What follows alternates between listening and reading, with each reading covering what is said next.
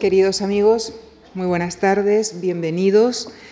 Después de nuestro recorrido a través de los grandes autores trágicos en este ciclo coordinado por el profesor García Gual, nos aproximaremos esta tarde a la comedia, a la comedia griega, y lo haremos con el profesor Fernando García Romero, a quien damos nuestra más cordial bienvenida catedrático de Filología Griega de la Universidad Complutense de Madrid, el profesor García Romero ha sido presidente de la sección de Madrid de la Sociedad Española de Estudios Clásicos.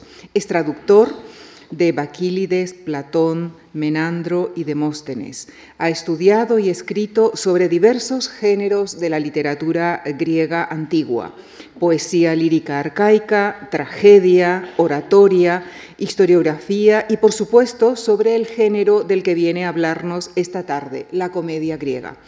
También ha investigado y publicado libros sobre métrica griega y proverbios griegos antiguos. Esta tarde nos hablará no solo de las comedias de Aristófanes, sino que también nos presentará una panorámica general de la comedia griega antigua. Con nuestro profundo agradecimiento les dejo con el profesor Fernando García Romero. Muchísimas gracias.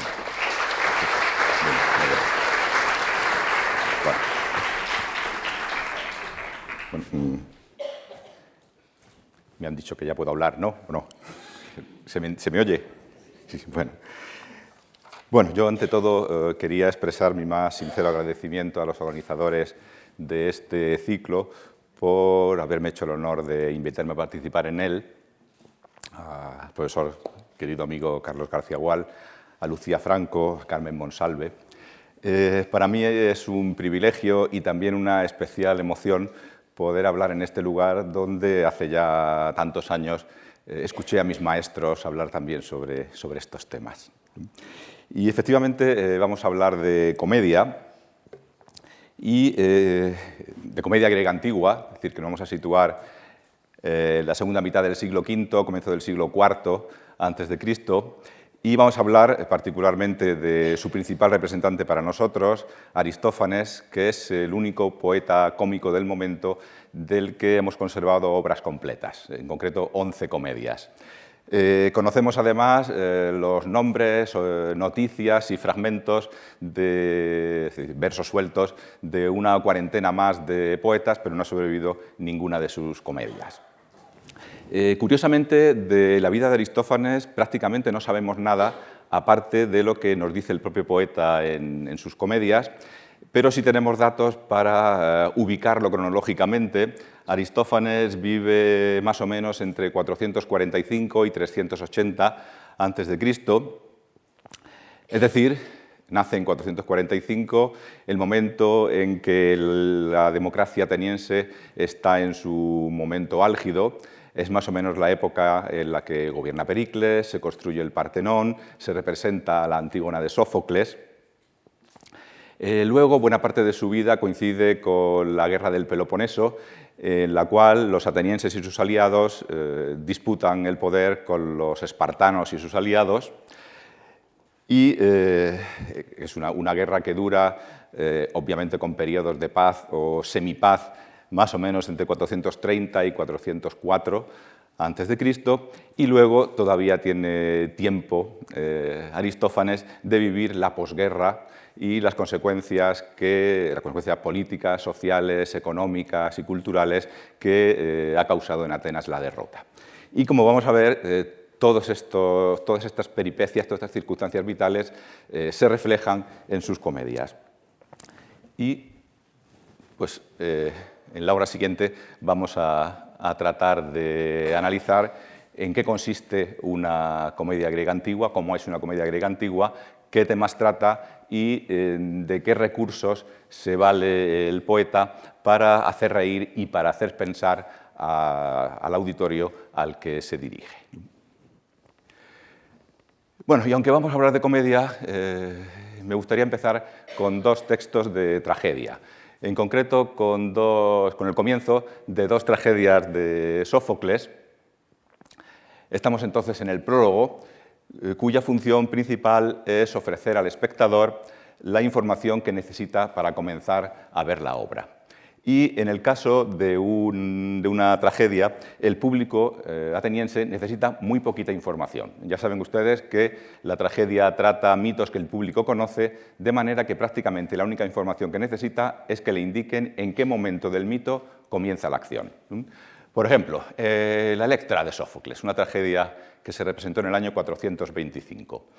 Eh, comienza con unas palabras de un señor mayor, el pedagogo, preceptor, que entra en escena acompañado de un joven y dice, Hijo de Agamenón, quien en otro tiempo estuvo al frente del ejército en Troya, ahora te es posible, ya que estás presente, contemplar aquello que siempre has deseado. Esta es la antigua Argos que anhelabas, esta es Orestes, la plaza del dios Licio, matador de lobos. El público no necesita más, con estas palabras ya sabe que la tragedia comienza cuando Orestes regresa después de muchos años a la ciudad de Argos, dispuesto a vengar el asesinato de su padre Agamenón, cometiendo pues, un crimen eh, atroz como es matar a su propia madre. Pero esta información ya ven ustedes que se le da al comienzo mismo de la tragedia. Lo mismo sucede con el comienzo de la tragedia Filoctetes del año 409. Un espectador que va a presenciar una tragedia titulada Filoctetes ya sabe que va a contemplar la historia de un hombre que fue abandonado por sus camaradas de armas camino de Troya en la isla de Lemnos y diez años después eh, esos camaradas vuelven a la isla a recuperar el arco de Filoctetes sin el cual ha dicho un oráculo que Troya no puede ser tomada.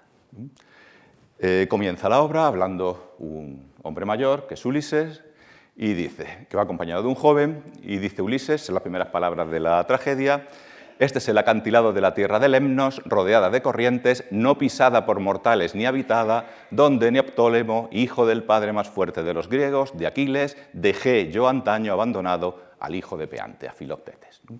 El espectador ya sabe entonces que la tragedia comienza en el momento en que Ulises y Neoptólemo, el hijo de Aquiles, han vuelto a Lemnos para recuperar el arco de Filoctetes. Y además en el verso segundo se le da otro dato importante, cuando dice eh, que esta es la tierra no pisada por mortales ni habitada. En la, tradición habitual del mito, eh, la isla donde es abandonada Filoctetes, Lemnos, es una isla habitada.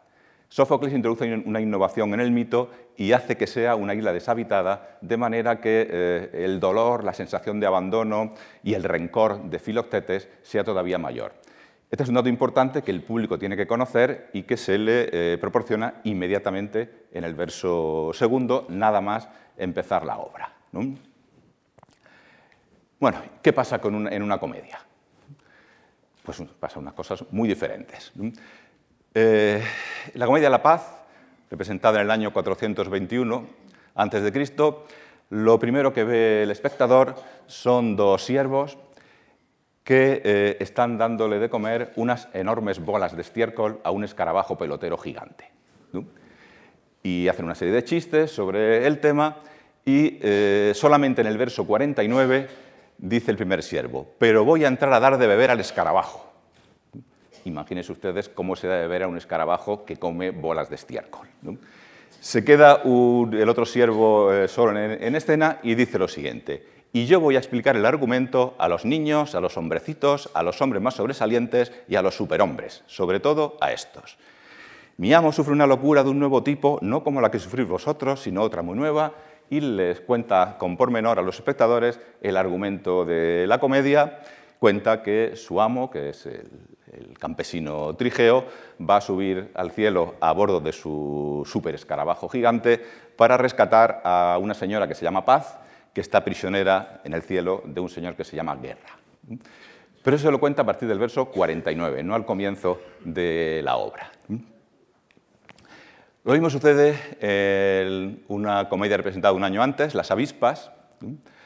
Eh, comienza igual con una conversación entre dos eh, siervos, se quejan de que llevan toda la noche en vela porque tienen que vigilar a una fiera terrible hace una serie de chistes y en el verso 54 uno de los siervos dice, vamos a ello, voy a exponer a los espectadores el argumento. Y luego ya les cuenta que esa fiera terrible a la que tienen que vigilar es un anciano que se llama Filocleón, cuyo hijo, que se llama Ebdelicleón, eh, les ha pedido que lo mantengan vigilado para que no salga de casa porque su gran pasión en la vida es formar parte de los tribunales atenienses, de los tribunales populares, recibir un dinerillo por su intervención en ellos y condenar a los inocentes, que eso es lo que más le gusta. Y eso, ya les digo, ocurre a partir del verso 54, no al comienzo mismo de, la comedia. Bueno, entonces tenemos eh, dos diferencias con respecto a, la tragedia en un prólogo de comedia. En primer lugar, naturalmente, que la cantidad de información que necesita el espectador eh, hace que la explicación del argumento sea mucho más eh, pormenorizada, porque a diferencia de lo que ocurre en una tragedia, donde el espectador conoce el mito que se va a tratar, en una comedia, el poeta tiene absoluta libertad para inventarse el argumento y para inventarse el desarrollo del argumento, sin necesidad de tener, además sin necesidad de tener que adaptarse a los criterios de la verosimilitud, de la lógica o de la coherencia. En una comedia, a diferencia de una tragedia, puede suceder absolutamente de todo. Como han visto, puede suceder que un señor eh, suba en un escarabajo pelotero al cielo o que en la eh, comedia eh, Las aves, dos amigos atenienses salgan andando de Atenas, sigan caminando y lleguen a una maravillosa ciudad, a la maravillosa ciudad de, las aves, que se encuentra a medio camino entre el cielo y la tierra y que se llama Villacucos de las nubes y llegan andando. Así que todas estas cosas suceden en una, en una eh, comedia y ya digo, porque dado que el espectador no sabe nada del tema y que el tema puede ser de lo más absurdo, eh, necesita una gran cantidad de información. Eh, y en segundo lugar, otra diferencia entre un prólogo de tragedia y uno de comedia es, como ya hemos visto, que en una tragedia lo más frecuente es que la información se proporciona al espectador desde el primer verso y en cambio en una comedia se espere hasta el verso 50, por ejemplo, en los dos casos que hemos visto. ¿Y esto por qué ocurre? Pues seguramente por una razón similar a, la que acabamos de, comentar, que eh, la eh, información que tiene que recibir el espectador es mucho más larga, más pormenorizada y por eso parece que el poeta cómico se cuida de eh, que el espectador esté preparado para recibir esa información sin la cual no va a entender la obra. Y por eso empieza la obra con una escena muy llamativa que capte la atención del espectador y cuando el poeta vea que el espectador está ya atento, entonces le cuenta el, argumento. Eh, este es el mismo truco que utilizaba, por cierto, el gran Bill Wilder, eh, sobre el cual cuenta su biógrafo Helmut Karasek eh, lo siguiente, el gran director de cine. Dice, Bilder ha seguido siendo durante toda una vida de cine el maestro de las escenas iniciales. Sabe como ningún otro director que hay que ganarse al espectador desde el primer momento, meterlo en la película. Y cita el caso de Con faldas y a lo loco, que ya saben ustedes, comienza con una persecución en la cual un coche de policía ametralla un furgón fúnebre y de, los agujeros que hacen los ataúdes sale, como sale whisky, ¿no? lo cual nos indica que nos encontramos en el Chicago de los tiempos de la prohibición. Eh, claro, si eso era tan importante para un director de cine, el atraer la atención del espectador, en un cine donde, como ocurre aquí, eh, el único foco de atención es una pantalla porque el resto está a oscuras y la atención del espectador se concentra en un punto solo, pues imaginen lo importante que sería para un eh, autor cómico de la antigua Atenas eh, en la cual las representaciones eran al aire libre, con lo que eh, las posibilidades de distracción eran mucho mayores. Uno podía distraerse, por ejemplo, mirando el paisaje, no esas casas horribles que hay ahora, otras mejor. ¿no? Y también podía distraerse eh, pues, hablando con su vecino, con su primo, con su cuñado, que entraban en ese momento. Porque sabemos, por cierto, que eh, en el, teatro ateniense los espectadores se sentaban eh, más o menos de acuerdo con el lugar en el que vivían, con el distrito en el que vivían. De manera que uno se encontraba a su vecino, a su amigo, entre, en, sus cercanías. ¿no? De hecho, se les daba a los espectadores atenienses eh, estas entradas de arcilla con la indicación del, lugar en el que tenían que colocarse en, el teatro.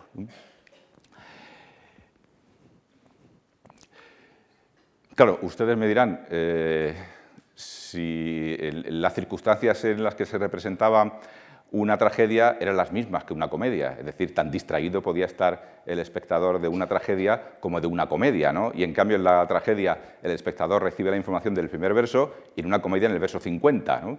Eso seguramente nos tiene que llevar a concluir que la actitud con la cual el espectador mm, presenciaba una eh, tragedia era diferente a la que tenía cuando presenciaba una comedia. Es decir, que quizá cuando se sentaba a ver una tragedia, pues desde el primer momento estaba concienciado a portarse bien, a estarse calladito y a escuchar lo que le tenían que decir. En una comedia a lo mejor iba uno con un ánimo un poco más festivo y el poeta cómico pues necesitaba atraer su atención antes de contarle el argumento. Bueno, vamos a recuperar ese texto que veíamos antes de las avispas porque, eh, y el que, el que de la paz, porque en ellos podemos encontrar una serie de rasgos que son muy característicos de la comedia antigua, algunos de los cuales coinciden con la tragedia y otros no.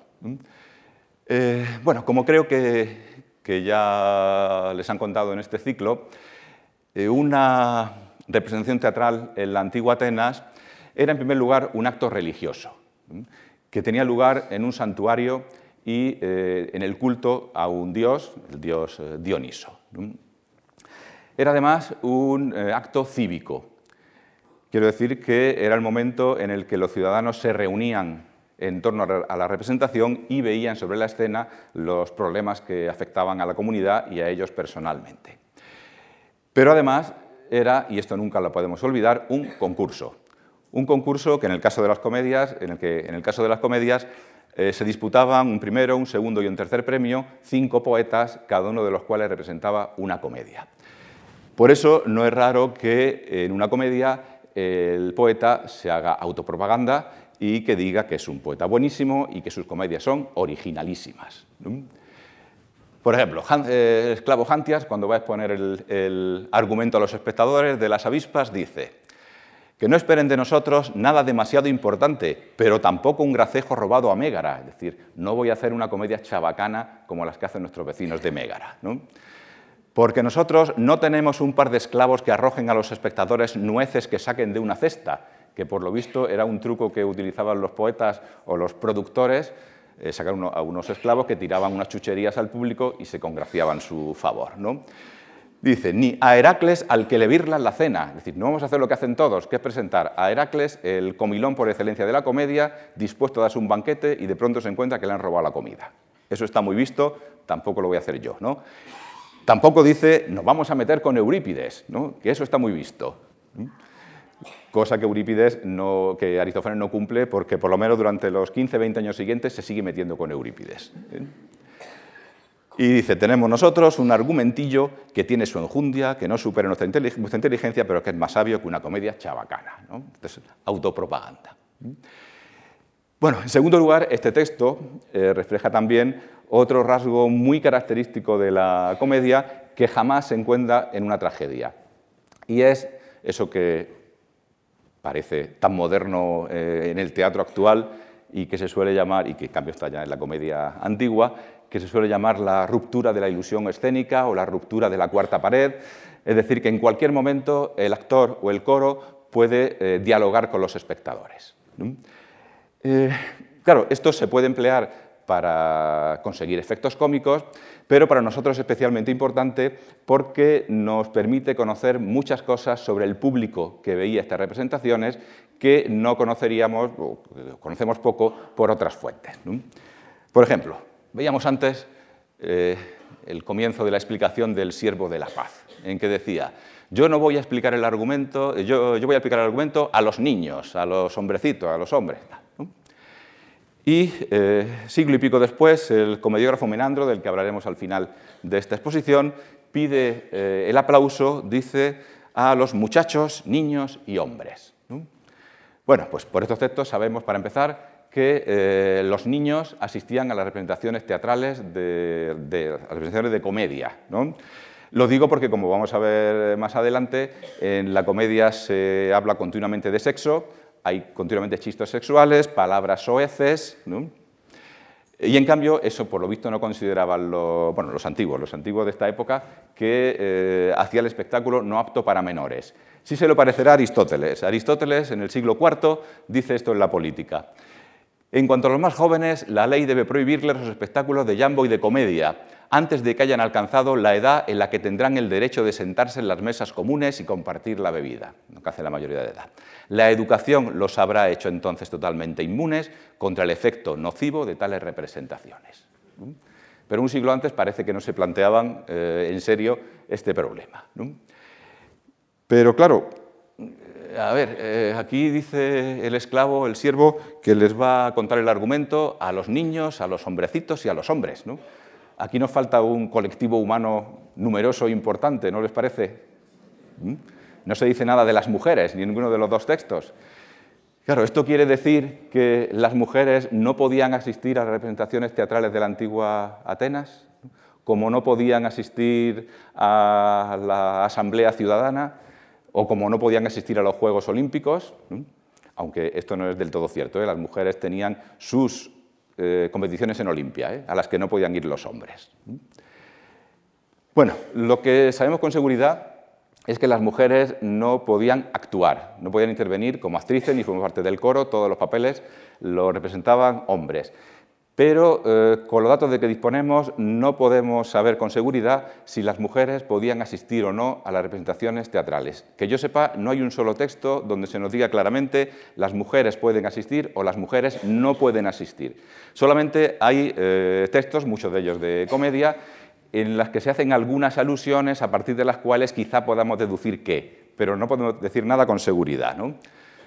Eh, por ejemplo, la paz de nuevo, el protagonista Tigeo está dispuesto a hacer un sacrificio y le dice a uno de los siervos, pásame los granos de cebada y lanza algunos de ellos a los espectadores. Eh, granos de cebada que se echaban sobre las víctimas antes del sacrificio. El siervo dice, ya está. ¿Se los has dado ya? El siervo, sí, por Hermes, de manera que no hay ninguno de los espectadores aquí presentes que no tenga su grano de cebada. Esto es una alusión eh, sexual. ¿eh? El grano de cebada es una palabra que en argot del griego antiguo se designaba eh, el órgano sexual masculino. Trigeo le dice, las mujeres no lo han recibido. Y el siervo, por la noche ya se lo darán sus maridos. Claro, ¿por qué las mujeres no han recibido los granos de cebada? ¿Eso quiere decir que no había mujeres en el teatro? ¿O como piensan algunos, que estaban sentadas en las últimas filas y no les llegaban los granos de cebada? ¿no? Pues no lo sabemos. En sentido contrario, hay otros textos de los que a lo mejor podíamos deducir que sí estaban en el teatro. En la maravillosa comedia Las ranas, cuya segunda parte es una competición entre dos poetas trágicos, Esquilo y Eurípides, eh, que se critican unos a otro, uno, el uno al otro eh, aspectos de sus tragedias. Eh, en este pasaje, Esquilo está criticando a las mujeres que pone Eurípides en escena, ¿no? estas mujeres de rompe y rasga, que son capaces de pensar y de actuar por sí mismas.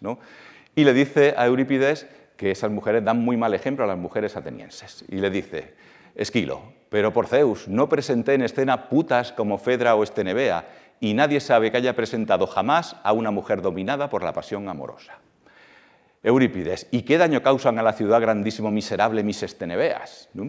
Esquilo le responde, es que dan mal ejemplo y luego las mujeres quieren imitar a esas mujeres que tú presentas en escena. Claro, eso quiere decir que las mujeres estaban presentes en el teatro y veían los malos ejemplos que según Esquilo, eh, Aristófanes les daba, eh, les daba Eurípides. ¿O es que luego leían en su casa las obras o se las contaban sus maridos? Pues no podemos saberlo. Eh, con esto coincide de todas formas un texto de Platón, estamos ya en el siglo IV, de las leyes. Eh, Platón no parece muy partidario de las representaciones teatrales y dice, no creáis, bueno, uno de los personajes de Platón, ¿no? no creáis que alguna vez os vamos a dejar levantar tan fácilmente escenarios en la plaza y presentar las actuaciones de actores de hermosa voz, ni que os encarguemos que os dirijáis a los niños, a las mujeres y a todo el pueblo. ¿Eso quiere decir que las mujeres estaban presentes en las representaciones teatrales? Parece que sí, pero ya digo, no podemos asegurarlo eh, con absolutas garantías. Pero como ven, la buena parte de los, testimonios que tenemos proceden de estas alusiones que se hacen al público en la, comedia. Bueno, esta ruptura de la ilusión escénica, el contacto entre actores y público, alcanza su punto culminante en una comedia, en una parte especial de la comedia que no aparece en tragedia, que se llama la parábasis. Eh, que consiste en lo siguiente. Más o menos hacia la mitad de una comedia, el corifeo, el jefe del coro, pide al coro que se quite los mantos, incluso que se quite la máscara, de manera que se convierte de personaje en persona, en persona que habla a los espectadores en nombre del poeta y que trata con los espectadores los problemas que les afectan como individuos y como ciudadanos. Bueno, pues en esta la parábasis lo importante es que el poeta tiene absoluta libertad para mm, tratar cualquier tema, para criticar a cualquier persona y además para hacerlo utilizando cualquier palabra, incluso palabras soeces. Eh, bueno, mm, saben ustedes que para traducir medianamente bien tenemos que intentar traducir no solamente el contenido de las palabras, sino también el nivel eh, lingüístico de las palabras. Lo digo porque a lo largo de esta exposición, cuando Aristófanes utilice palabras finas y elegantes, traduciremos al español por palabras finas y elegantes, y cuando, utilice palabras soeces del lenguaje vulgar, eh, tendremos que traducirlo de la misma manera en español. Eh, digo que en la parábasis se puede criticar a cualquier persona utilizando cualquier tipo de vocabulario. Vean ustedes lo que dice Aristófanes en la parábasis de los acarnienses al final de Cleón. Cleón era, por decirlo así, el presidente de Atenas de la época. Y, eh, por lo visto, había intentado coartar la libertad de expresión de los poetas cómicos, propugnando unos decretos que nunca salieron adelante. Aristófanes comenta lo siguiente al final de la parábasis. Ante esto, que maniobre Cleón y que maquine todo contra mí. El bien y lo justo serán mis aliados, y jamás me cogerán comportándome con la ciudad igual que él, como un cobarde y un mariconazo. Y esto lo digo, es del presidente de la Atenas de, la época. Claro, mm, eh, vean ustedes que eh, hemos identificado dos elementos que son esenciales en la comedia griega antigua, que son, ya lo hemos visto, las alusiones sexuales y el insulto. Bueno, pues estos dos elementos, eh, además de que bueno, se utilizan como recurso cómico, que por lo visto es muy gracioso, insultar y aludir al sexo, ¿no? Como sigue haciendo la comedia moderna, eh, solo que nosotros identificamos este tipo de comedia con la comedia vulgar y chamacana, eh, ya veremos que esto no es el caso necesariamente de la comedia antigua, ¿no? pero digo que esto, el recurso al insulto y, al sexo, que se utilizan como recurso cómico, en el caso de la comedia antigua eh, hay algo más, de, algo más que eso. Y es que las alusiones sexuales y los insultos están íntimamente ligados al ámbito ritual en el que nace la comedia. Eh, porque efectivamente la comedia griega antigua nace de rituales de fertilidad, eh, en los cuales el insulto y las alusiones eh, sexuales son un, elemento importantísimo. De hecho, mm, todavía conservamos en nuestra cultura contemporánea un, eh, digamos, un heredero de estos antiguos rituales de los que nace la comedia y en los cuales todavía el insulto, la crítica y las alusiones sexuales desempeñan un papel fundamental. Es un momento en el que, igual que ocurre en la comedia griega antigua, digamos que se suspenden momentáneamente las normas que regulan las relaciones entre los hombres, las habituales, y es un momento en que se puede eh, decir de todo eh, y con cualquier vocabulario, que es el carnaval. Lo más parecido a una comedia griega antigua, salvando todas las distancias, son las chirigotas de carnaval. Y esta, esta mm, por el fin y por, eh, la forma.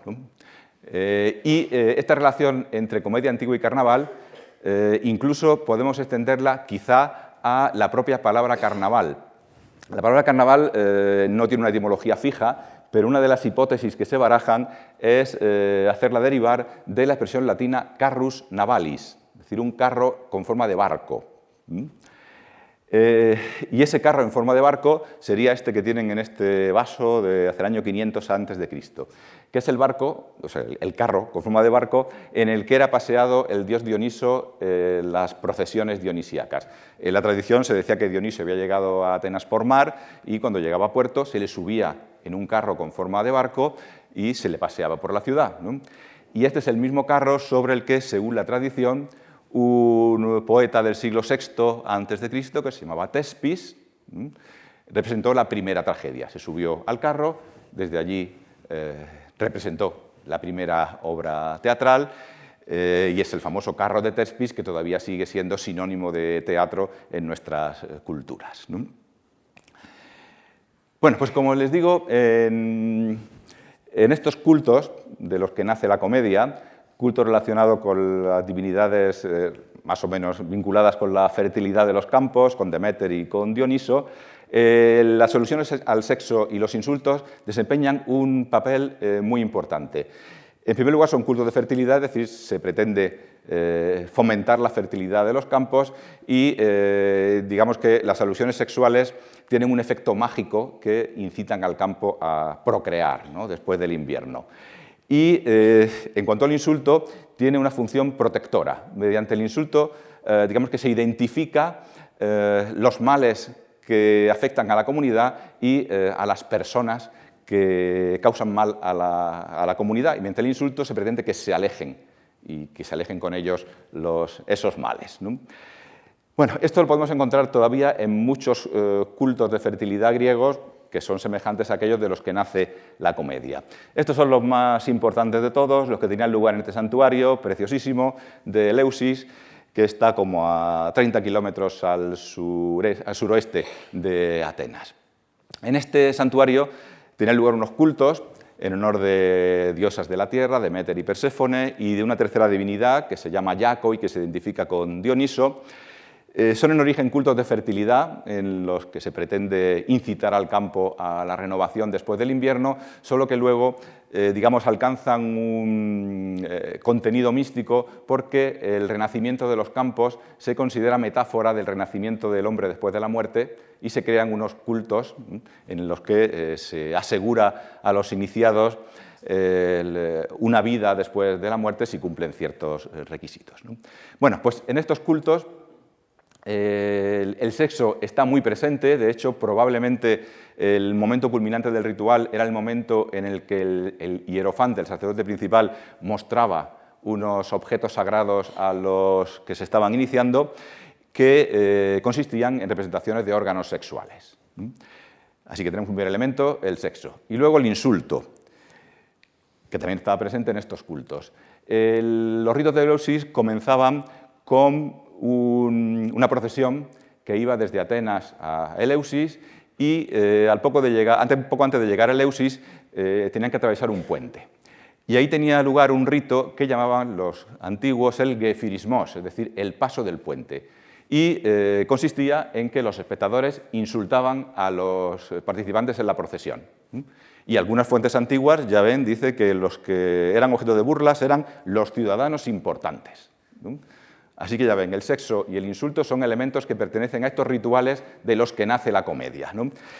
y que no son exclusivos del mundo griego. Eh, vean lo que cuenta el historiador Heródoto, griego del siglo V a.C., eh, sobre las fiestas egipcias que se celebraban en la ciudad de Bubastis en honor de la diosa Bastet.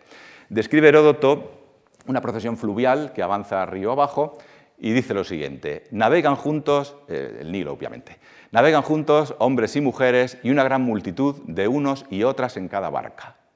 De las mujeres, unas llevan crótalos, castañuelas, y los tocan. Otras tocan la flauta durante toda la navegación. Y el resto de las mujeres y los hombres cantan y dan palmas. Y cuando en el curso de su navegación llegan a la altura de alguna otra ciudad, acercan la barca a tierra y hacen lo siguiente. Mientras que algunas mujeres siguen haciendo lo que he dicho, cantar y bailar, otras se burlan a gritos de las mujeres de la ciudad en cuestión, los insultos. Otras bailan y otras se ponen en pie y se levantan sus vestidos, mostrando los genitales. O sea que tenemos exactamente los dos mismos elementos que en los cultos griegos. Y lo mismo ocurría, por cierto, en las bodas romanas. Según sabemos por unos fragmentos de un canto de bodas de, de Catulo, y por eh, Horacio, eh, las bodas romanas, obviamente, además de las enhorabuenas y deseos de felicidad para los contrayentes y familiares, se cantaban también unas canciones que llamaban los antiguos los Fescenini versus, los versos de Festenia, una ciudad etrusca, que consistían en alusiones sexuales e insultos. Lo mismo, para fomentar la fertilidad y a rechazar las malas influencias. Así que nos dice Catulo que se cantaban cosas como dicho del novio. Se dice que renuncias de mala gana a tus depilados esclavitos, marido perfumado, pero renuncia. Sabemos que solo has conocido esos placeres, que son lícitos, pero esos mismos placeres de antes no son lícitos para un marido. Tú tampoco, novia, lo que tu marido solicite, se lo vayas a negar, no sea que lo busque en otro sitio. Horacio nos dice que esos son, los besos de Becenia son, lanzan rústicas pullas, es decir, que han nacido en, rituales que tienen que ver con el campo. Bueno, y estos dos elementos, el insulto y el sexo, se encuentran también en las llamadas procesiones fálicas o itifálicas, que son procesiones que están muy extendidas en el mundo griego, que consistían en pasear en procesión eh, una representación a tamaño, como ven, bastante notable de eh, un falo, ¿no? la representación del, miembro viril. Y también había insultos eh, de los espectadores a los participantes en la procesión. Bueno, pues dice Aristóteles en la poética eh, explícitamente que la comedia tiene su origen en los cantos fálicos, que todavía hoy acostumbran a celebrarse en muchas ciudades. De manera que, eh, en conclusión, pues todos estos eh, elementos, elementos sexual, el insulto, que ya digo, tienen una función cómica para hacer reír, en la comedia griega mm, hunden sus raíces en los rituales de los que nace la, comedia. Lo genial de la comedia griega antigua es que eh, convierte el insulto en crítica política. el, insultar eh, se convierte en un elemento esencial de la vida ciudadana. Consiste en subir a unos señores que insultan y que critican a un escenario para eh, poner a reflexionar a los espectadores sobre los males que afectan a la comunidad y que eh, el poeta presenta sobre la escena. La función de la comedia griega antigua es exactamente esta que nos dice el coro de las ranas de Aristófanes. Criticar al que no es amable con sus conciudadanos ni aplaca la discordia hostil, sino que la despierta y aviva, ansiosa de beneficio, privado. O desempeñando un cargo público en tiempos difíciles para la ciudad, se deja corromper con regalos. O entrega a traición un puesto de guardia o barcos. ¿no? Esa es la función de la comedia, criticar lo que está mal, lo que perjudica a la comunidad ciudadana. Y ya digo que esto es lo genial de la comedia antigua, el convertir el insulto ritual en crítica política. Y eh, esa conversión del insulto ritual en crítica política la había hecho ya la generación anterior a Aristófanes, representada sobre todo por este poeta genial, Cratino, del que no conservamos ninguna comedia, solamente noticias y fragmentos aislados, lamentablemente porque sin duda era un poeta genial, tan genial que fue capaz incluso de eh, autoparodiarse a sí mismo, ¿no? de presentarse en escena a sí mismo en su última comedia, la última comedia que conocemos, que se llamaba La Botella, que venció en, eh, los concursos dramáticos en el año 423, venció a Aristófanes, que se presentaba con Las Nubes, que Aristófanes siempre consideró su mejor comedia. Venció Cratino con la comedia La Botella, que era una autoparodia de su afición a la bebida.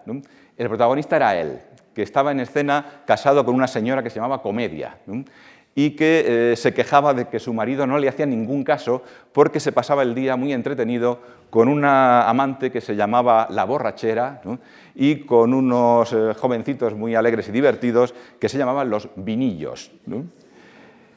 Bueno, pues este cratino, 10 o 20 años antes, eh, había presentado en escena al presidente de la Atenas de la época, que era Pericles, en una comedia titulada Dionís Alejandro, y había criticado duramente su política, que desde su punto de vista era una política imperialista. Y sabemos que era así porque conservamos un fragmento en el cual un personaje le dice a otro, por ahí viene Pericles, bueno, no dice Pericles, por ahí viene Zeus de cabeza de cebolla. Y ese Zeus de cabeza de cebolla es Pericles. Se le llama Zeus pues porque manda mucho. Y los de cabeza de cebolla dicen de algunas fuentes antiguas que Pericles tiene la cabeza un tanto apepinada. ¿no? y se le llama así, obviamente, exagerando eh, la deformidad de, Pericles, con la intención, pero obviamente con la intención de presentar un personaje grotesco físicamente, pero eh, para criticar su política. Eh, este texto siempre me ha recordado esta obra de Joglars, ¿no? de 25 siglos después, Ubu President, donde eh, Albert Bodella y el Joglar utilizan exactamente el mismo, el mismo recurso, es decir, eh, presentar un personaje grotesco físicamente para criticar eh, la política. El personaje grotesco, si lo recuerdan, es Jordi Pujol, el presidente de la Generalitat en aquel momento, que he presentado como una especie de señor muy pequeñito, ¿no? con una gran cabeza, ¿no?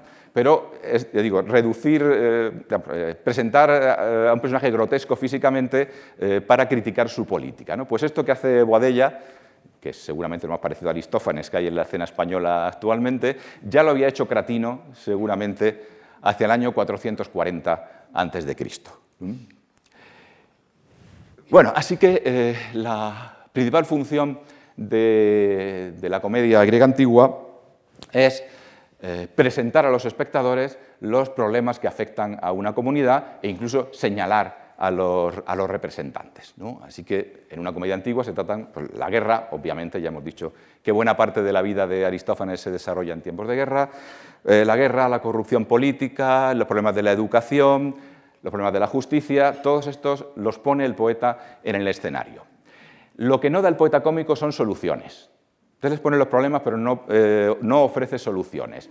Las soluciones tienen que aportarlas los políticos, o, mejor dicho, los ciudadanos que reunidos en asamblea eh, discuten sobre política y eh, pueden elegir sus cargos y obligar a los políticos a mm, hacer lo que conviene a la comunidad. Pero el poeta no ofrece soluciones, o mejor dicho, las ofrece, pero son todas absurdas.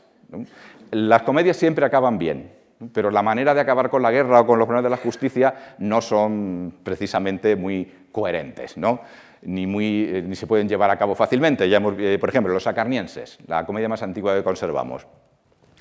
Los acarnienses es una comedia eh, que trata de la guerra y que está protagonizada por un campesino que se llama Diceópolis, que ve cómo año tras año las tropas espartanas arrasan los campos de, del Ática y los dejan arruinados a los campesinos. Eh, tiene entonces una idea genial, una idea genial en comedia significa una idea absurda, que eh, consiste en firmar una paz privada con el enemigo. Entonces, cuando llegan los espartanos, arrasan todos los campos, pero al llegar al campo de Diceópolis dice eh, que yo tengo una paz con vosotros, mi campo respetarlo. Los espartanos pasan, destrozan los demás campos y el resto de la comedia consiste en que Diceópolis lleva, se da la vida padre, eh, disfruta de todas las ventajas de la paz, mientras sus conciudadanos pues, están los pobres machacados por la guerra. En La Paz, otra comedia antibelicista, ya hemos visto que la solución que ofrece Aristófanes es que el protagonista Trigeo suba en un escarabajo pelotero al cielo a rescatar a la paz. En Los Caballeros, esta es una comedia contra la corrupción, también contra el presidente de la Atenas de la época, Cleón. Cleón es un sinvergüenza, en opinión de Aristófanes, yo no digo nada al respecto, ¿no?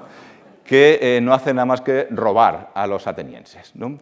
¿Cuál es la solución? Pues la cuenta un oráculo que es eh, expulsar a Cleón y poner en su lugar a un individuo todavía más sinvergüenza que él. Y toda la comedia consiste en una especie de competición entre eh, Cleón y su oponente, que es un vendedor ambulante de morcillas que se llama Agorácrito, intentando convencer a los atenienses de que lo voten mm, porque yo voy a ser el que os voy a robar más. Y al final gana el más golfo y se hace presidente de Atenas. O en las aves, como ya, ya comentábamos antes, eh, dos amigos atenienses, está, eh, y Pistetero, están hartos de la vida en Atenas, todos son problemas, juicios, y la solución para acabar con estos problemas es irse a vivir al país de los pájaros, que está a medio camino entre el cielo y la tierra. Así que, eh, ya digo, se plantean los problemas, eh, se señalan los culpables, pero no se dan soluciones. Eh, desde ese punto de vista, eh, quizá debamos también mm, juzgar la comedia lisístrata, que es seguramente la más popular representante de las comedias de Aristófanes. Ya saben que en esta comedia, eh, digamos que la solución que se ofrece para acabar con la guerra es que las mujeres de Grecia declaren una huelga de sexo y obliguen a sus maridos a finalizar la guerra y, hacer la paz. Claro, nosotros podemos representar esta obra actualmente, y hacemos muy bien, como una comedia, digámoslo así, feminista, y tomarnos en serio la propuesta de Aristófanes y pensar que, la solución para acabar con un eh, problema pues, político o militar es hacer que las mujeres tomen el poder, que lo harán seguro mejor que los hombres. Pero quizá un espectador ateniense no veía las cosas así y lo que veía en esta comedia era una solución tan absurda como la de subir un escarabajo pelotero al cielo. ¿eh? Que las mujeres mm, eh, gobiernen, pues es una cosa impensable. Lo que quizá, eh, si nos ponemos en la piel del espectador ateniense, tengamos que, pensar que entenderían así la comedia más que como la entendemos nosotros actualmente. Bueno, ¿y de, qué recursos se vale el poeta cómico para hacer reír al público y para exponer sus problemas, los problemas y, las críticas a los personajes que aparecen en escena. Bueno, pues un eh, grandísimo helenista español, al que, eh, que, mencionar siempre que se hable de Aristófanes, don Luis Gil Fernández, eh, decía que la comedia griega antigua es un auténtico museo de comicidad, en el sentido de que podemos encontrar en ella eh, prácticamente todos los recursos eh, cómicos mm, imaginables. Eh, tenemos en primer lugar los recursos cómicos que derivan de la propiedad cómica y su desarrollo, que ya son ideas pues, divertidas, como hemos podido comprobar. En segundo lugar, tenemos la comicidad verbal que en el caso de la comedia alcanza unos niveles absolutamente asombrosos. Hay eh, muchos pasajes en la comedia griega antigua en el que prácticamente en cada verso hay un juego de palabras. Y los, poetas cómicos manejan el lenguaje como mm, no sé yo si algún otro autor eh, griego y de, algún otro género. Y además, la comedia es un género peculiar porque eh, en él se produce un hecho que no encontramos en ningún otro género literario de la literatura griega antigua, que es el único, la comedia es el único género, la comedia antigua, el único género literario en el que tenemos documentado todos los niveles del lenguaje. Digamos que el lenguaje estándar es eh, el, el, ático coloquial, más o menos, pero el poeta puede bajar hasta el lenguaje más vulgar, como hemos podido ver, y puede subir hasta las más altas cumbres líricas. Por ejemplo, en este pasaje, en este coro, de las nubes, en el que el coro de nubes, eh, cuando se presenta por primera vez en la pieza, dice esto, nubes empiternas, alcémonos mostrando nuestra naturaleza húmeda y de fácil movimiento, desde el océano de grave bramido nuestro Padre, sobre las cumbres de altas montañas de arbórea cabellera, para otear atalayas visibles a lo lejos, etc. el lenguaje es poético. Claro, aquí se ha discutido, los especialistas, si esto tenemos que tomárnoslo en serio o no. Es decir, si es que Aristófanes le dio un rapto lírico y compuso esta hermosísima canción, que algunos han dicho que es uno de los fragmentos líricos más hermosos jamás compuesto en griego, o, como opinan otros, entre los que me cuento, estos hay que tomárselo a broma. Lo único, que pretende Aristófanes no es hacer una composición lírica que quede para la posteridad, sino hacer una parodia, una parodia de la literatura, de la tragedia o de la lírica. Porque efectivamente la parodia, sobre todo la parodia de la tragedia, pero no solo, es uno de los recursos verbales más frecuentes en la comedia antigua. Claro, en estos casos podemos pensar que es en serio o no, pero en otros clarísimamente no es en serio, es una parodia. ¿no? Por ejemplo, en casos como este, en el que van alternando continuamente eh, fragmentos en el lenguaje coloquial y fragmentos en alta lírica. ¿no? Eh, recuperamos a nuestro amigo Trigeo a bordo de su escarabajo, ¿no? y le dice, vamos ya, Pegaso, ¿eh? al escarabajo lo llama Pegaso, como el caballo alado este tan bonito, ¿no? Que por cierto esta escena seguramente es una parodia de una tragedia de Eurípides, ¿eh? en el que salía Pegaso. Vamos ya, Pegaso, avanza contento, haciendo tintinear con tus alegres orejas, esto es lenguaje coloquial, el áureo freno de tus riendas. Pasamos al lenguaje elevado. ¿no? ¿Qué haces? ¿Qué haces? ¿A dónde desvías tus hollares? ¿Hacia las callejas? Lenguaje coloquial. Lánzate audaz lejos de la tierra y luego despliega tus alas corredoras avanzando derecho hacia la morada de Zeus. Lenguaje elevado, ¿no? Eh, apartando la nariz de la caca, de pronto baja otra vez al lenguaje vulgar. aquí claramente es una parodia, en el que se mezcla lenguaje elevado con lenguaje vulgar. Y también es evidente cuando mm, el poeta habla en un lenguaje elevadísimo para decir una estupidez. Eh, por ejemplo, en estas maravillosas parodias que encontramos en la segunda parte de Las ranas, parodias sobre todo de Eurípides. Las ranas son de 405. Ya eh, vimos que en el año 422 decía que no se iba a meter con Eurípides. 17 años después sigue metiéndose con Eurípides.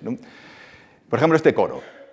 Este coro. Eh, habla una, una señora que por lo visto ha tenido un sueño espantoso, que la ha dejado en un estado de excitación nerviosa indescriptible. Y dice, Oh tiniebla de la noche de negro resplandor, qué lamentable sueño me envías desde la oscuridad, precursor de muerte, provisto de un alma desalmada, hijo de la negra noche, visión estremecedora, terrible, revestida de negro sudario, que mira con mirada asesina, asesina, provisto de grandes garras. Criadas, encendedme una lámpara y con cántaros de los ríos sacad rocío y calentad agua para que me purifique del sueño enviado por los dioses. El espectador se pregunta, ¿qué habrá soñado esta pobre mujer que le ha dejado en ese estado de nervios? ¿no? Dice al final, ¡ay Dios del mar! Ya ha ocurrido, ¡ay habitantes de esta casa! Contemplad estos prodigios. El gallo me lo ha robado Glice y se lo ha ido. Así que el sueño terrible es que ha soñado que una amiga le ha robado una gallina y se ha escapado. Aquí entonces este contraste entre la forma súper elevada y el fondo, que es una estupidez, nos indica que estamos ante una parodia y una parodia de Eurípides. Es decir, que el público reconoce el estilo de Eurípides, que esto es Eurípides, que además es que es el estilo de Eurípides. Claro, esto nos plantea un problema que ya anticipamos antes. Bueno, no es un problema, Un, elemento, un rasgo de la comedia que, ya anticipamos antes. Y es que, claro, para que una parodia funcione, el poeta tiene que estar segurísimo de que el público va a reconocer el original. Si no lo reconoce, la parodia no hace ninguna gracia. ¿no? Eso quiere decir que el poeta cómico escribe, representa, para un público que conoce la tragedia, que se sabe las tragedias de memoria, que ha visto muchas tragedias. ¿eh?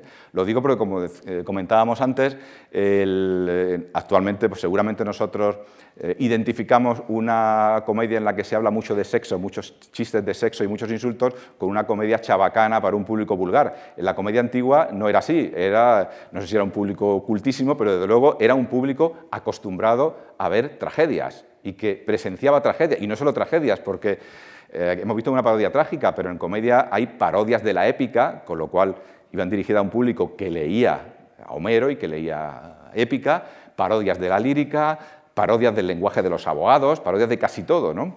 Así que el público no era un público mm, que no supiera de literatura.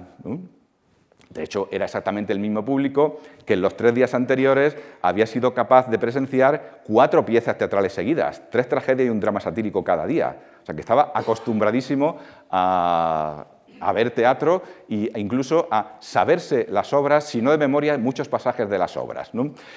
Eh, tan es así que el poeta, hay veces en que eh, hace una alusión a una tragedia que fue representada 25 años antes. Y si hace esa ilusión, esa alusión, perdón, eh, está seguro, para que le gracia al público, que el público va a reconocer el pasaje trágico. ¿no? Este es un ejemplo característico, es un poco especial porque el verso fue muy famoso, pero nos puede valer. En el año 428 a.C. se representó la tragedia Hipólito de Eurípides. Ya saben que en esta tragedia, eh, la protagonista, debe ser Hipólito, eh, la mujer protagonista, Fedra, se enamora de su hijastro Hipólito y antes de eh, confesarle su amor, le hace jurar que no lo va a decir a nadie. Pero cuando se lo dice, Hipólito escandalizado dice que se lo va a contar a todo el mundo. La nodriza le dice entonces a Hipólito, Hijo, tus juramentos en modo alguno los deshonres. Hipólito le responde, Mi lengua ha jurado, pero no mi corazón. Un verso que fue muy famoso en la época, que causó un cierto escándalo porque el juramento era un acto mm, eh, sagrado para los griegos y decir eso supone negarle validez a cualquier juramento. Si uno puede jurar con la lengua pero no con la cabeza o con el corazón, es que el juramento no vale para nada. Así que fue un verso muy famoso. Bueno, pues 23 eh, años después, en Las Ranas, eh, Las Ranas trata que el dios Dioniso baja al mundo de los muertos a mm, rescatar a Eurípides, que acaba de morir, y llevarlo al mundo de los vivos y que arregle las cosas en Atenas. Pero una vez que llega allí, Esquilo dice que él también quiere subir y tiene lugar una competición entre los dos poetas y al final, naturalmente, Aristófanes, eh, digo Aristófanes, Dioniso decide llevarse a Esquilo. Eurípides entonces le dice, acordándote ahora, de, eh, a Dioniso, acordándote ahora de los dioses por los que juraste solemnemente que me llevarías a casa, elige a los amigos. Y le responde Dioniso, mi lengua ha jurado, ¿no? pero elegiría a Esquilo, me llevaré a Esquilo. ¿no? Es decir, que tiene que estar seguro de que el espectador se va a acordar de que eso lo dijo un personaje de Eurípides 23 años antes. E incluso vean ustedes que no cita el verso entero, sino solo el comienzo, mi lengua ha jurado, y con eso sabe ya que el público va a identificar el pasaje. Así que ya les digo que eh, la comedia va dirigida a un espectador que sabe de literatura, que está acostumbrado a ver tragedias, a oír poemas épicos, a oír eh, lírica. Eh, la comedia, obviamente la parodia no es el único recurso verbal que utiliza la comedia griega antigua. la comedia griega antigua encontramos ya otros recursos cómicos muy explotados en la comedia posterior. Por ejemplo, esto de presentar a un señor con acento gallego, catalán o andaluz o francés, eso ya lo hace la comedia antigua, que salga a personajes hablando en pseudo-laconio, pseudo-espartano, o en pseudo-beocio o en pseudo-persa. Eh, luego también el griego antiguo tiene una facilidad asombrosa para formar palabras nuevas y esa facilidad la explota la comedia antigua como ningún otro género.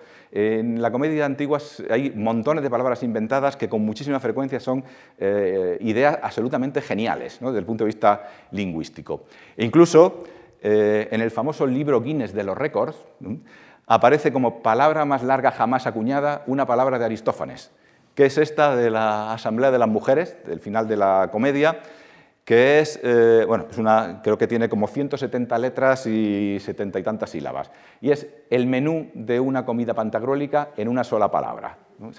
El griego puede decir con mayor naturalidad que nosotros, en una sola palabra, plato de rodajas de cazón, lubina, trozos de picante con salsa de silfio, un poco de miel vertida, todo eso lo puede decir en una sola palabra, que es eh, esta del final de, la parte final de la Asamblea de las Mujeres.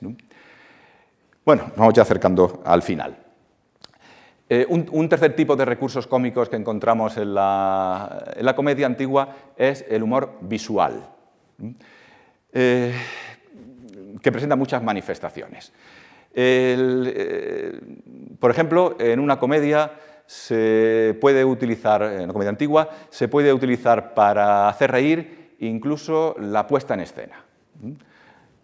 Volvemos a nuestro amigo Trigeo a bordo de su escarabajo pelotero muerto de miedo el pobre hombre que está empezando a subir hacia el cielo, y dice, ay de mí, qué miedo tengo, y ya no lo digo en broma, maquinista, estate atento conmigo, que ya se me está revolviendo un aire en torno al ombligo, y si no tienes cuidado, voy a dar de comer al escarabajo. Bueno, ¿quién es ese maquinista al que se dirige eh, Trigeo? Pues ese señor que tenemos ahí, que es el que con una polea ahí le estaba haciendo subir y bajar esta máquina que se llama la, máquina, la mejané, es el maquinista, ¿no? que era una especie de grúa que se utilizaba para eh, hacer subir hacia el cielo a los personajes o hacerlos descender del cielo. Trigeo y su escarabajo irían en esa mejané y se dirige entonces al maquinista. Así que ya ven ustedes que en la comedia antigua se hace partícipe del espectáculo no solo a los espectadores, también hasta a los tramoyistas. Esto no lo saltamos porque... No, bueno, y eh, naturalmente también se puede eh, conseguir hacer reír al público a través, por ejemplo, del vestuario o del, atrecho que llevan eh, los, actores. para un encargado de vestuario, una comedia era mucho más lucido que una tragedia. En una tragedia, bueno, aparecen reyes, dioses, algún personaje del pueblo, pero una comedia puede, hacer, aparecer casi de todo. Obviamente salen eh, hombres disfrazados de mujeres, mujeres disfrazados de hombres, salen personajes reales, eh, políticos como Pericles, eh, literatos como Esquilo y Eurípides, filósofos como Sócrates, a los cuales seguramente se representaba con un vestuario, con una máscara que al público le recordara al personaje en cuestión. Y naturalmente, como podemos ver solo por los, los, títulos de las obras conservadas de Aristófanes, aparecen toda clase de animales. Eh, las comedias de Aristófanes, bueno, y no animales, aparecen las nubes, bueno, y ya hemos visto que aparece una señora que se llama borrachera, que iría vestida de borrachera, y unos señores llamados vinillos que irían vestidos de vinillos. Pero aparecen también, digo, toda clase de animales. En las comedias conservadas tenemos ranas, tenemos avispas y tenemos pájaros con este preciosísimo vaso. ¿no? Vean que a la izquierda, bueno, a la izquierda hay un flautista, eso nos indica que es una comedia, que es el flautista que acompañaba al coro. Pero luego los vasos pintados nos muestran pues avestruces y delfines con jinetes encima, ¿no?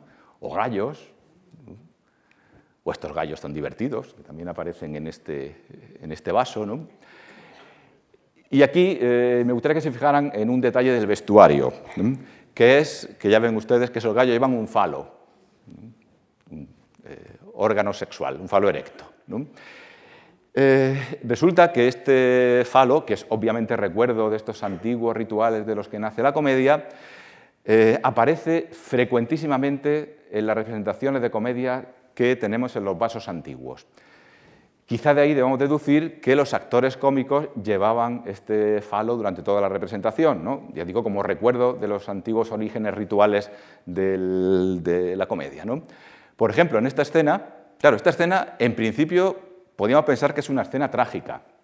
Eh, los actores tienen máscara que parece trágica, es verdad que es un poco demasiado grotesca para ser tragedia, pero vean ustedes que al actor este le asoma algo por debajo de la túnica. ¿no? Aquí creo que se ve, se ve un poco mejor. ¿no? Eso seguramente nos indica que esto no es una escena de tragedia, sino una parodia de una tragedia, una escena en que se parodia una tragedia, seguramente una tragedia de Eurípides perdida que se llamaba Telefo. Y el faro lo encontramos también no solo en la comedia ateniense, sino también en una comedia que se desarrolló en el sur de Italia, que se llama el Fliaces, de la que conservamos muchísimos documentos pictóricos, y ya ven ustedes, los actores llevan un falo, y no solo un falo, este lleva unos pechos postizos, una barriga postiza, unas posaderas postizas. O en esto otro que a mí me encanta. Esto es un antecedente del cómics. Ya ven ustedes que en esta escena, eh, a ver, que me dijeron que era esto, no, eh. Eh, esto seguramente esto es un vendedor, aquí tiene los productos. ¿no? Este es un ladrón que ha querido robarle algo. Y este es el policía con la vara, ¿no? que está dispuesto a detenerlo. Pero ya ven que de la boca de los personajes van saliendo las palabras que, dicen. Pues estos señores, ya ven, eh, llevan un, falo que es posible que acompañara al vestuario de los actores en la comedia ateniense del siglo XV y, del siglo V y también eh, en la comedia del sur de Italia. Bueno, y ya con esto acabamos enseguida. En cambio, el falo, por supuesto, ha desaparecido ya en eh, la comedia griega de finales del siglo IV, comienzo del siglo III antes de Cristo, que es una comedia totalmente diferente que, siguiendo la denominación que le dieron los antiguos, se eh, la llaman comedia nueva y que conocemos por los eh, fragmentos que conservamos de, Menandro, desde que conservamos pues, casi enteras, eh, dos, tres comedias, y también la conocemos por eh, las versiones que hicieron los poetas latinos, Plauto y Terencio, que eh, en buena medida son versiones latinas basadas en la comedia nueva. como ven ustedes, ya aquí mm, no encontramos estos personajes imposibles de la, de la comedia antigua, sino encontramos pues, gente normal y corriente, que va vestida de gente normal y corriente. Obviamente ya no llevan el falo, pero el, vestuario es de gente normal y corriente, como aquí eh, lo vemos, o como estos mosaicos que eh, están en, Mitilene, la isla de Lesbos, de un lugar llamado la Casa de Menandro, porque los mosaicos representan escenas de la comedia, de comedias de Menandro. ¿eh? Incluso arriba se nos pone el título, esto es de la Samia, la mujer de Samos.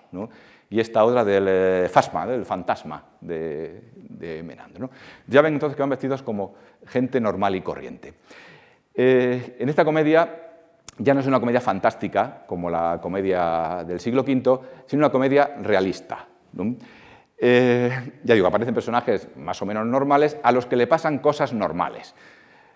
Quiero decir que en una comedia nueva pueden suceder cosas improbables, como por ejemplo que dos hermanos, un chico y una chica que fueron raptados por unos piratas cuando eran niños, al cabo de los 20 años resulta que se encuentran sin conocerse y uno de ellos, se va, él se va a casar con ella o él va a matar a ella y cuando están a punto de hacer cualquiera de esas cosas, resulta que una nodriza ve que el hombre lleva un broche que resulta que es igualito al que tenía la niña que ella recogió cuando era pequeña en su canastilla y descubren que son hermanos y que entonces ya no pueden casarse o matarse. Son improbables, pero no imposibles. En una comedia de estas no sale un señor subiendo al, eh, cielo un escarabajo, ni a una ciudad encima de las nubes. Así que es una comedia de otro tipo y además eh, también por el tema es otra comedia de otro tipo. En esta comedia ya eh, no se discuten los temas políticos. No se puede criticar con nombres y apellidos a los que tienen el poder, porque las circunstancias políticas han cambiado ya, eh, digamos que eh, un ateniense ya no puede eh, dirigir la vida política, no puede reunirse en asamblea y decidir qué política va a seguir su ciudad, porque las decisiones las toma un señor que vive en Pela, allí 600, años, 600 kilómetros al norte, a partir de la conquista de Alejandro. Ya saben ustedes que se acaba eh, sistema de ciudades-estados, se crean estados nacionales, digamos, y las ciudades pierden ya su autonomía para decidir eh, qué política deben seguir. Entonces, esta comedia se centra sobre todo en la descripción de caracteres y en tratar las relaciones humanas. Es decir, es la comedia mm, que ha prevalecido en nuestra tradición cultural europea hasta finales del siglo XIX, cosa que no es de extrañar porque la comedia europea desde el Renacimiento del siglo XIX tiene como referente la comedia latina de Plauto y Terencio, que a su vez se basa en la comedia griega de Menandro. O sea que nuestra comedia desde los siglos XVI al XIX es menandrea, ¿no? deriva de la comedia nueva. El XX ha recuperado otra vez a, Aristófanes. Digo entonces que esta comedia, la comedia nueva, y con esto ya acabo definitivamente, ¿no? Eh, como no puede centrarse en problemas eh, políticos, en tratar directamente problemas políticos, se basa en estudiar las relaciones humanas, eh, los caracteres humanos, y de hecho, el verso que en nuestra tradición cultural ha sido siempre el paradigma del humanismo, ¿no? este verso famoso que conocemos por la comedia Heuton Timorúmenos de Terencio, Homo sum nihil humania me alienum puto, soy hombre y considero que nada de lo que le pase a otro hombre me es ajeno. ¿no? Digo, eh, este verso, que se ha considerado la quintesencia del humanismo, probablemente remonta a una comedia de Menandro, porque este verso de, Terencio, eh, la obra en la que se encuentra, es una adaptación de una comedia de Menandro, de hecho el título está en griego, es el, que se castiga a sí mismo, entonces es posible que este verso, no sabemos, pero es posible que este verso sea la traducción o adaptación latina de un verso que estuviera ya en la comedia de, Menandro, y que además... Eh, expresa muy bien eh, cuál es la idea principal que quiere transmitir esta comedia nueva. Ya que no podemos los hombres intervenir en política, hacer cambiar las cosas desde nuestra posición de ciudadanos, la única manera que tenemos de hacer un poco mejor este mundo es la solidaridad, siendo eh, solidarios, ayudándonos los unos a los otros, que bueno, tampoco es mal consejo. y nada más, muchas gracias.